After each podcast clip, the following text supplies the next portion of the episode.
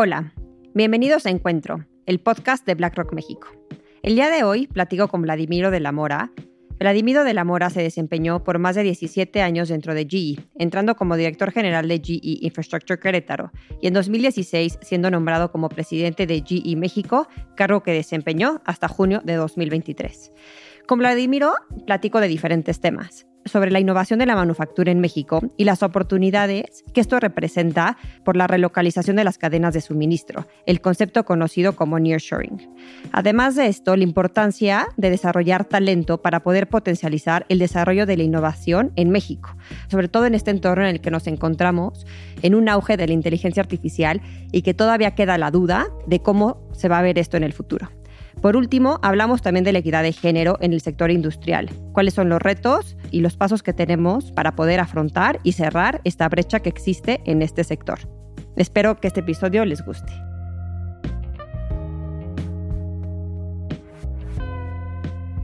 Buenos días, Vladimiro. Muchas gracias por estar aquí conmigo el día de hoy para tener una entrevista contigo. Vladimiro, la primera vez que leí tu perfil se me hizo un perfil, la verdad, súper, súper interesante, este, más tomando en cuenta la coyuntura actual en la que nos encontramos en el ambiente macroeconómico, las tensiones geopolíticas y esta gran oportunidad que se menciona que, tiene México, ¿no? Este concepto llamado de nearshoring. Entonces quisiera, este, antes de entrar ahí a fondo, este, quisiera darte un poquito de espacio para que nos cuentes tu trayectoria dentro de GE, qué roles has desempeñado y cuál fue tu crecimiento dentro de la compañía. Pues antes que nada agradecerte, Fernanda, agradecer a BlackRock por la invitación de poder platicar con ustedes. Como mencionas, mi carrera en GE fue 17 años. Yo entré como director de un centro de ingeniería que tenemos en la ciudad de Querétaro. Venía de una empresa de tecnología que estuve 20 años en el occidente del país desarrollando lo que eran accesorios para impresoras, impresoras láser.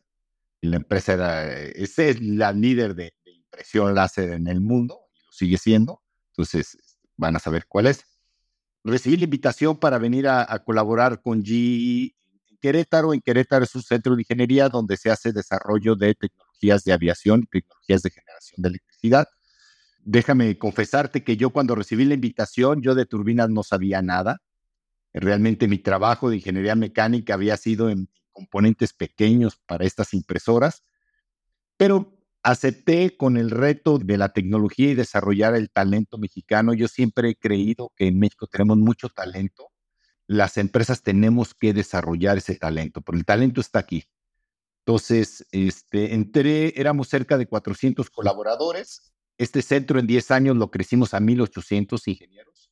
Eh, desarrollamos un campus, entramos a las áreas de la parte digital, no solamente la parte mecánica, vino todo el crecimiento de la parte de, software, analíticos. Entonces empezamos a generar una mezcla de atraer talento con este, capacidades para poder desarrollar software y analíticos. Y ahí estuve durante 10 años desarrollando esto. Como puedes ver, el crecimiento del centro fue logarítmico. Creo que fue resultado de la capacidad de los ingenieros mexicanos que pudieron demostrar a nuestros corporativos en Estados Unidos que existe esa capacidad en México.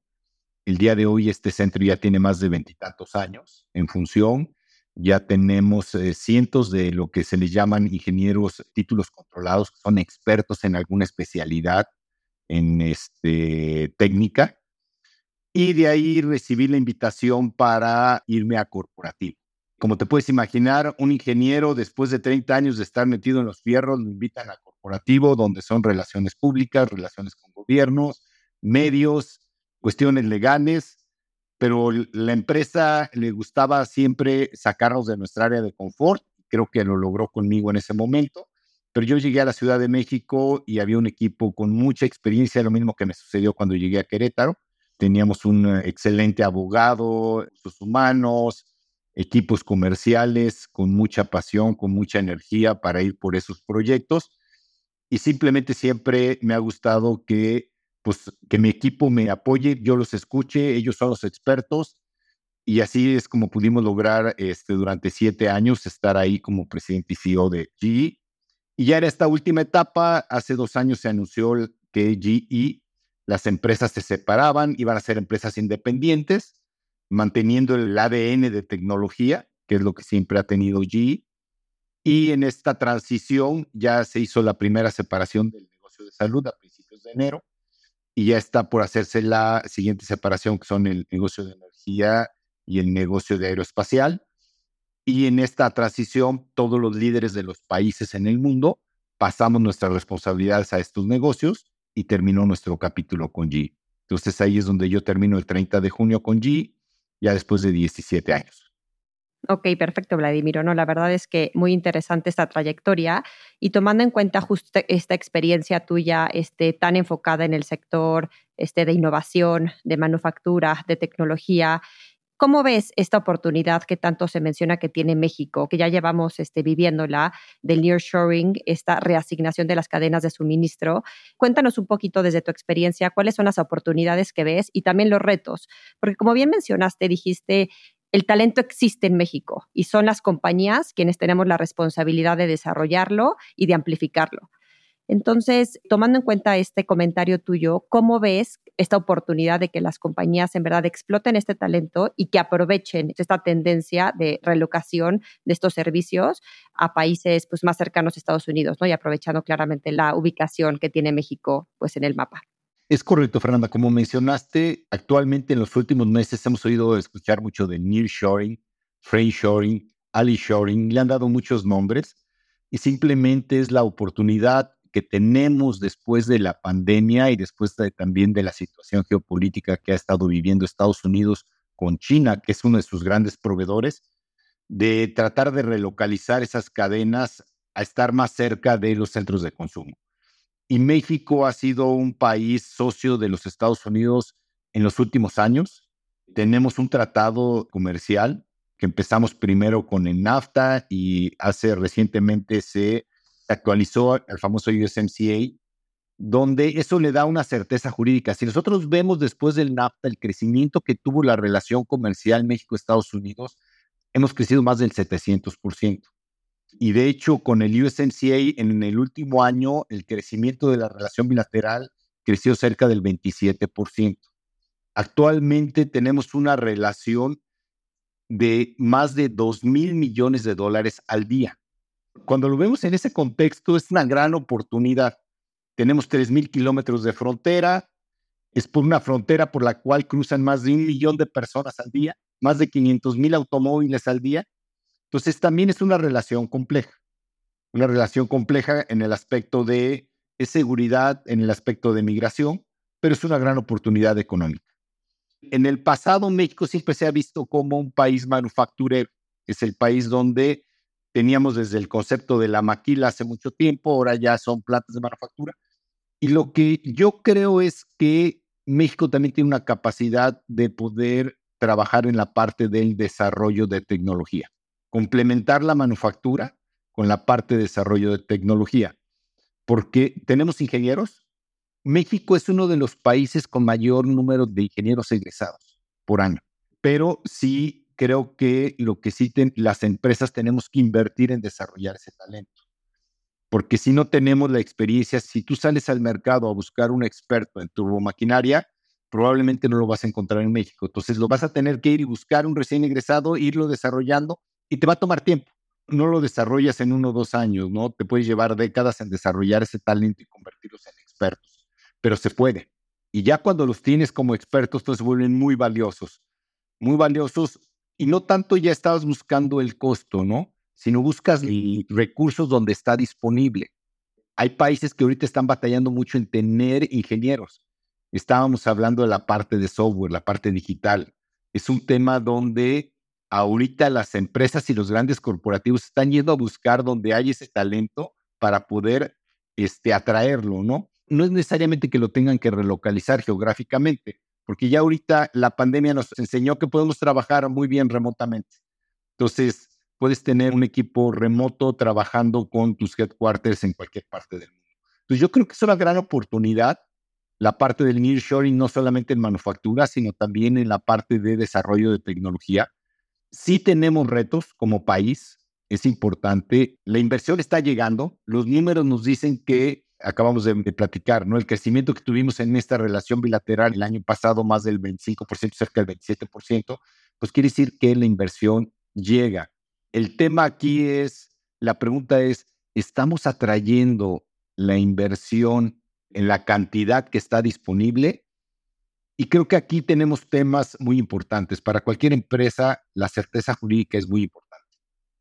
Si yo voy a invertir en un país, quiero saber cuáles son las reglas, poder cumplir esas reglas, pero saber que si cumplo esas reglas voy a estar bien. Y eso nos los ha dado durante muchos años NAFTA y ahora el USMCA. Entonces es bien importante cumplir, no solamente México, todos los países, ¿no? Canadá y Estados Unidos también tienen que hacer su parte para cumplir que este contrato se esté dando. Em, justo ahorita que estabas hablando del desarrollo de talento alineado a todo este, digamos que, boom que estamos viendo con el concepto de inteligencia artificial, muchos se han referido a esta revolución de la inteligencia artificial como comparándola ¿no? con la revolución industrial que ya hemos vivido y un poco cómo va a hacer una disrupción muy fuerte en diferentes ámbitos, ¿no? no solo en el desarrollo tecnológico, sino también en los patrones de consumo, en la forma en la que nos comunicamos, en diferentes aspectos, en diferentes verticales de nuestro día a día. ¿Cómo ves este desarrollo de talento, dado el perfil de los ingenieros mexicanos que tenemos para desarrollar, para aprovechar pues, este crecimiento que se está dando en este sector este, digital muy particular de la inteligencia artificial? ¿Ves ahí áreas de oportunidad muy claves para, pues, para un país como México o crees que esa ola de desarrollo de inteligencia artificial se va a quedar en otras regiones y que no es algo que México necesariamente capture? Yo creo que es una gran oportunidad y va a depender de nosotros. ¿Y por qué lo veo como una gran oportunidad? Porque es algo que se está desarrollando en este momento. Mientras estamos tú y yo platicando, la tecnología se está desarrollando. es una gran oportunidad de poder entrar a jugar a ese juego. El talento existe en México. Es una gran oportunidad porque se está desarrollando la tecnología, pero va a depender de nosotros que si queremos entrar a ser parte del desarrollo de la tecnología o ser solamente usuarios de la tecnología. Claro, totalmente. Y al final del día yo veo a, este centro en el que tú te desempeñaste, Vladimiro, como un semillero este, de talento en ingeniería. ¿Qué tan importante consideras que las diferentes empresas creen estos semilleros de talento para en verdad potencializar este desarrollo de tecnología este, disruptiva hacia adelante? Yo creo que es importante, Fernanda, que las empresas también inviertan en este tipo de desarrollo porque a veces hablamos de cuánto invierte el gobierno en investigación y desarrollo, pero si vemos los países que realmente se han desarrollado tecnológicamente, el mayor porcentaje de la inversión en investigación y desarrollo viene por parte de las empresas. Entonces, este, sí, hay que generar el medio ambiente adecuado, pero las empresas tienen que creer que aquí hay talento, tienes que invertir, tienen que entender que el retorno a la inversión no va a ser inmediato no va a ser en seis meses, te va a tomar años, pero ya cuando estás establecido el retorno lo vas a tener. Y creo que es algo que cuando desarrollas tecnología es una barrera muy fuerte que te da una ventaja competitiva en el mercado donde te desarrollas. Claro. Digo, tú estando en tu experiencia tan cerca de la innovación, Vladimiro, quisiera preguntarte cuál es tu concepción al respecto de la inteligencia artificial. Se ha escrito muchísimo sobre los retos, sobre los aspectos negativos, sobre cómo puede dañar en cierto aspecto las relaciones humanas al convertirlas este, en posiblemente elementos falsos con difícil discernimiento de si son verdaderos o no. Entonces, ya hablando de, de en tu opinión personal, ¿Cómo ves esta disrupción tecnológica proveniente de la inteligencia artificial y los retos que vienen acompañados de ella? Yo creo que nos va a cambiar, va a ser una disrupción, va a cambiar la vida de todos nosotros, como lo han sido otros tipos de disrupciones, la forma como nos relacionamos, la forma como interactuamos. He leído mucho de que muchos empleos se van a, a terminar y si nos damos cuenta, lo que ha sucedido en otras revoluciones industriales en la historia es lo que sucede es que el valor de la sociedad aumenta, el número de empleos aumenta, pero son diferentes. Entonces, los empleos tienen que evolucionar. Simplemente tenemos que ir evolucionando, tenemos que ir adaptándonos a esta tecnología. Sí va a cambiar nuestra forma de interactuar. De hecho, los celulares. El día de hoy es increíble que tú vas a un lugar donde hay gente en una mesa comiendo y todo el mundo está en su celular y no están platicando como lo hacíamos hace muchos años, ¿no? Va a pasar lo mismo con la inteligencia artificial. Pero yo sí creo que es algo que va definitivamente a cambiar. Necesitamos regulaciones. Creo que la tecnología a veces va más rápido que la regulación. Entonces también se requiere regular y los gobiernos van a tener que acelerar ese tipo de regulación. Claro, claro. Y retomando el tema de talento, Vladimiro, también quisiera preguntarte, sabemos que el sector de ingeniería y el sector industrial siempre ha tenido un sesgo o ha estado cargado mayoritariamente por el sexo masculino. En tu historia dentro de esta industria, ¿cómo has visto la evolución de la participación femenina en este segmento? ¿Cómo ves la equidad hoy en día en este sector? ¿Y cuáles son los principales retos que ves tú para que se logre una mayor equidad de género? Yo creo que, como mencionas, depende de las carreras. Por alguna razón hay carreras técnicas, ingeniería mecánica, por ejemplo, que el porcentaje de ingenieras es más bajo que ingenieros. Este, hay carreras, ingeniería en sistemas, donde no, es un porcentaje más o menos muy parecido.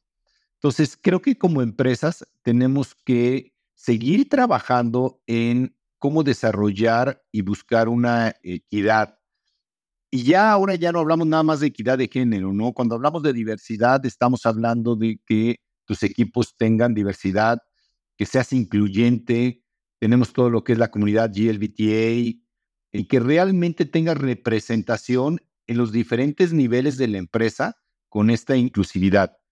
Yo siempre he dicho, la inclusividad la tienes que vivir más que mencionar, porque a veces siento que se menciona mucho más que se viva.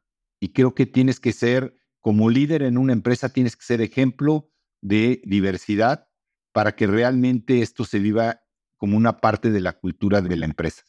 De hecho, como te mencionaba, como el porcentaje era menor, tenías que hacer un esfuerzo. Y el esfuerzo incluía desde ir a las secundarias y a la prepa a platicar con los niños y con las niñas del tipo de ingeniería, que una ingeniera mecánica no significaba que tenías que estar abajo de, arreglando un coche, un ingeniero mecánico puede estar diseñando una turbina de avión. Este, no tienes que tener las manos llenas de grasa. Este, haces análisis muy complejos matemáticos de termodinámica. Entonces, poder enseñar que hay una oportunidad ahí, tratar de atraer el talento femenino que está disponible, tener la parte de que si estás en una etapa donde tienes tus hijos, tengas esa flexibilidad, donde pudieras trabajar desde casa para el desarrollo de tu familia, y no solamente para mujeres, sino también para hombres, porque también ya vemos que hay hombres, afortunadamente, que también se encargan de ir por los hijos a la escuela, darles de comer y estar eh, muy pegados a la familia, ¿no? Lo cual realmente es muy bueno, pero también tienen que tener esa ayuda, esas ventajas. Entonces, todos esos temas se fueron implementando para tratar de ayudar a desarrollar esta parte. Y como te mencionaba, no solamente la parte de mujer y hombre, sino también de tener la parte de inclusividad. Eh, recuerdo hace muchos años, este centro fue uno de los primeros centros dentro de G en México que tuvo la comunidad GLBTA y la promovíamos, tratar de que la gente se sienta cómoda como es ella en su área de trabajo, ¿no? Claro. No, y mencionaste también algo muy importante en cuanto a que la equidad no solo significa la inclusión de más mujeres en el sector, sino también otorgar las mismas oportunidades, tanto a hombres como mujeres, para poder tener corresponsabilidades, ¿no? Corresponsabilidades en el hogar, corresponsabilidades similares en, en el espacio de trabajo. Entonces, no es cargar, digamos que todo lo que tenemos que hacer para incluir a más mujeres en el sector, en este caso particular de ingeniería, este, sino también cómo le hacemos para que también los hombres puedan participar más en tareas del hogar, que permita que la mujer también se sienta más cómoda desempeñando sus, labores, ¿no? Al final del día es un trabajo en equipo, ¿no? Y todos tenemos que formar parte de las responsabilidades que se tienen tanto en el ámbito profesional como familiar. Claro. Lo que sí te puedo mencionar, Fernanda, lo que yo viví es cuando tienes un equipo diverso, es un equipo más productivo. Es un equipo más productivo y cuando tú das esa flexibilidad, es una herramienta de retención increíble. La gente que se siente valorada y que tiene esa flexibilidad lo valoran más que muchas otras cosas que les puedas dar. Claro, claro. No, totalmente. Ya estamos aquí a cerca de que se nos termine el tiempo, Vladimiro. Quisiera hacerte una última pregunta, este, también más en el ámbito personal.